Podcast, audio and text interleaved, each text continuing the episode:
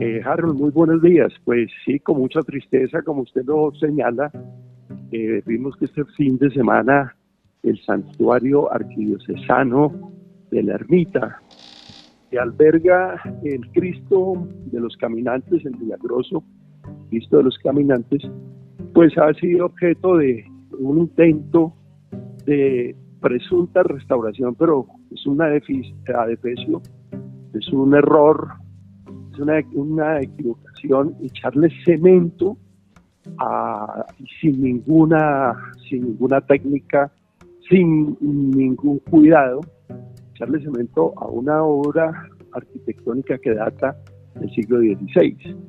Ese santuario arquidiocesano que es un signo de identidad no solo de, Mariquita, sino del norte del Tolima y de todo Tolima, diría yo, eh, pues eh, tiene una, es, una joya y es una, una verdadera reliquia.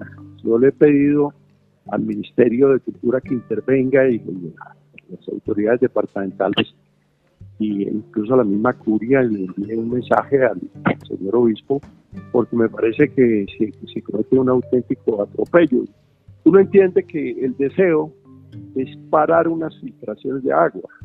Este santuario pues viene sufriendo un deterioro porque imagínese usted, Harold, que es un, una obra de, más o menos construida entre 1572 y 1580.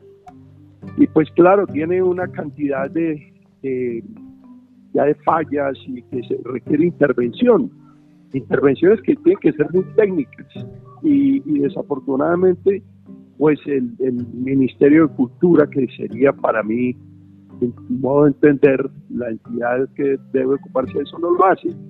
Pues eh, el, sacerdote de, esa parroquia intenta equivocadamente eh, intervenir. Y eso es un error que hay que salirle al paso. Y, y agradezco inmensamente Harold que que tome usted también, ponga su grano de arena para conseguir que pues se pare automáticamente esas obras, se paren y además que se intervenga por parte del Ministerio de Cultura, no solo para abrir un expediente eh, administrativo que no conduzca nada, sino que ojalá que se aproveche la oportunidad para que haya una intervención eh, como debe ser, en toda regla.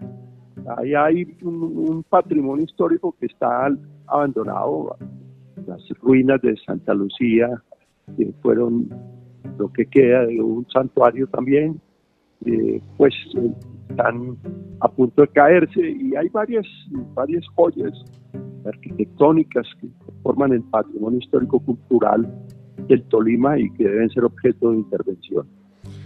Bueno, pero eh, ¿quién sería el responsable? ¿Directamente el, párroco encargado allí del templo o la administración municipal? ¿Quién es el doliente de este inmueble? Bueno, mire, ahí hay un, tema que uno no sabe si reír o llorar. Imagínese usted que la ley prevé un instrumento que se llama el Plan Especial de Manejo y Protección el primer plan especial de manejo y protección del patrimonio histórico se, hizo en Mariquita, eh, casi que de todo el país, y fue direccionado, fue dirigido por el propio Ministerio de Cultura. Hace cinco años se concluyó y hace cinco años está a puertas de revisión jurídica para su aprobación. Ese es un instrumento que, pues, que traza una hoja de ruta de cuáles son las autoridades responsables eh, pero sin duda, la mayor eh, responsabilidad le recae sobre el Ministerio de Cultura. El Ministerio de Cultura eh, es la, entidad que autoriza las intervenciones y, que, que, debería, obviamente, y tiene algunos recursos, no sé cuántos, pero tiene recursos para poder intervenir. Uno no puede allá poner una sola puntilla sin autorización del ministerio. No entiendo cómo eh, el sacerdote que ordenó estas intervenciones pudo hacerlo sin tener en cuenta eh, ni la administración municipal, ni la departamental, ni la nacional, nada. Entonces, esto es lo, lo, grave. Y, y, es muy triste, Harold, porque creo que es importante hacer un poquito de pedagogía. Eh, digo que es muy triste porque este santuario que aloja eh, al Cristo, al milagroso Cristo de los caminantes, tiene una historia bellísima. Ese Cristo, imagínense Harold, que estuvo en la batalla de Lepanto. Estoy hablando de memoria, no tengo a, mano un libro para consultarlo, pero, eh, pero eso más o menos fue en noviembre de 1571. Y después de haber estado en la batalla de Lepanto, el Cristo llega a Barcelona, donde hay uno, uno que parece gemelo, yo lo, yo lo, yo lo he visto personalmente, Barcelona, España, y de ahí, a petición de una de las infantas del rey Felipe II, ese Cristo que es llevado a Mariquita. Y, ya habían construido o construyen para esa fecha el santuario arquidiocesano de la ermita, que es bellísima, además inspira una sacralidad enorme. Entonces, con todo ese tesoro patrimonial, histórico, cultural, pues eh, mueve la indignación, la tristeza, que, tengamos abandonado todo nuestro patrimonio histórico en el Tolima. Es que esto no puede ser.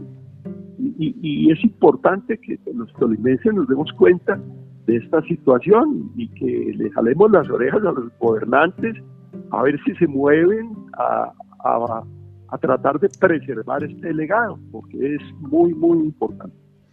Sí, aparte de la ermita y esta situación lamentable que se ha presentado, este atentado contra ese patrimonio arquitectónico, patrimonio religioso del norte del Tolima, eh, ¿qué otra herencia eh, tiene Mariquita? Es quizás la única que conserva, aparte de la Casa Mutis, por supuesto. Eh, hablando un poco de ese inventario arquitectónico y patrimonial. El, inventario, mi querido Harold, es muy rico. Mire, allá está la fábrica, la, llamada, conocida como la Casa de la Moneda, que está contigua al, santuario de la ermita, y esa, esa casa de, la moneda era realmente denominada la fábrica de Cospeles, donde, eh, donde se acuñaban eh, la base de las monedas. Ahí está. Está también la iglesia de San Sebastián en la Plaza Mayor, es una, plaza también hermosa hoy que se llama Plaza de José Celestino Mutis. Está la antigua casa de habitación de José Celestino Mutis y eh, en un pleito, en un proceso, en un lugar donde funcionó, óigame bien, el primer jardín botánico de la Nueva Granada y hay quien sostiene que también de América Latina. Un jardín botánico construido 30 años antes de que se construyera, se, comenzara a hacer el jardín botánico en Cambridge, por ejemplo. también tuve posibilidad, oportunidad de estar allí y me, daba un dolor enorme de ver cómo eh, nosotros no fuimos capaces de preservar ese jardín botánico y están las ruinas de Santa Lucía y está el cementerio de los ingleses, que ah, conforma un patrimonio histórico ya del siglo del siglo XX, eh, de comienzos del siglo XX. Y está también el complejo ferroviario eh, y, del cable, a donde llegaban las, las vagonetas del cable aéreo que existió entre Manizales y Mariquita, que fue en su momento el cable aéreo más largo del mundo, 72 kilómetros. Una revolución en el transporte. Eh, esa revolución permitió, por ejemplo, que lo que antes se demoraban 10 días para bajar el café de Manizales hasta Mariquita y de ahí llevarlo por ferrocarril hasta Honda y de Honda exportarlo. En lugar de 10 días se pudiera hacer en 10 horas. Todo ese complejo ferroviario está abandonado, es propiedad de Invías. Yo lo invito a usted para que vayamos un fin de semana, Mariquita, para que usted con sus propios ojos vea todo esto y entonces después de esa visita podamos hacer un informe a ver si logramos sensibilizar al gobierno nacional. Nosotros somos víctimas del centralismo no importan los tesoros, los, las joyas arquitectónicas, nuestro patrimonio histórico. Y no es solamente en Mariquita, en honor a la verdad. Hay casos más dramáticos como es el de Ambalema. Eh, y, y, Ibagué misma, Ibagué misma. Pero bueno, no vamos a llorar, vamos a, tener una actitud, eh, una actitud positiva y una actitud digna de reclamo para que se preserven estas, este patrimonio histórico cultural. Y es que ya para finalizar, recordemos que las ruinas de Santa Lucía eh, en su momento fue, se habló que fue paredón de fusilamiento. Allí hay, hay una historia, sí, respecto a eso, fue paredón de fusilamiento. Incluso se llegó a afirmar que ahí había sido fusilado José León Armero, el presidente de la República de Mariquita en 1816 pero posteriormente ahí se encontró evidencia documental que eso se, eso se produjo, ese fusilamiento en el Alto del Rosario, en Honda, eh, entonces que era la capital de la República de América. Pero sí, es, una, es, es, un, es un, tesoro eh, muy importante, lleva año y medio, casi dos, eh, pues tratando de protegerse ahí eh, con una, una, una, tela para que, porque los turistas tampoco ayudaban y entonces se subían sobre la espadaña y eso fue deteriorando, eh, deteriorando mucho esta, este monumento. Pero, pero le cuento que me estoy quedando corto en la cantidad de bienes de interés cultural que tiene, que tiene Mariquita y, y, y que no decir de onda que por fortuna están en mejor estado de conservación.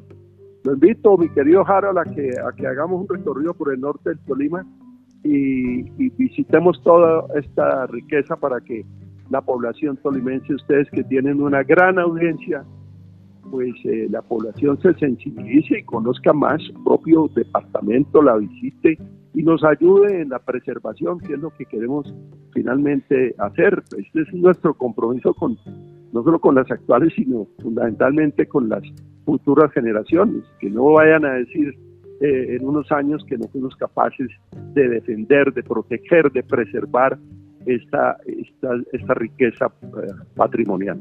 Pues claro que sí, acepto el reto, acepto la invitación y pues apreciado Guillermo, muchísimas gracias. Le seguiremos la pista a ese proceso que se adelantó en la ermita de Mariquita, que podría tratarse pues de un atentado al patrimonio cultural y religioso de no solamente del norte del Tolima, de todos los tolimenses. Muchísimas gracias, un buen día. Gracias, Jaro. Buen día. Le voy a enviar ahora por WhatsApp una foto muy interesante de, hace unos 50, no más, unos 70 años de ese santuario arquidiocesano para que usted pueda tener una idea comparativa. Un gran abrazo.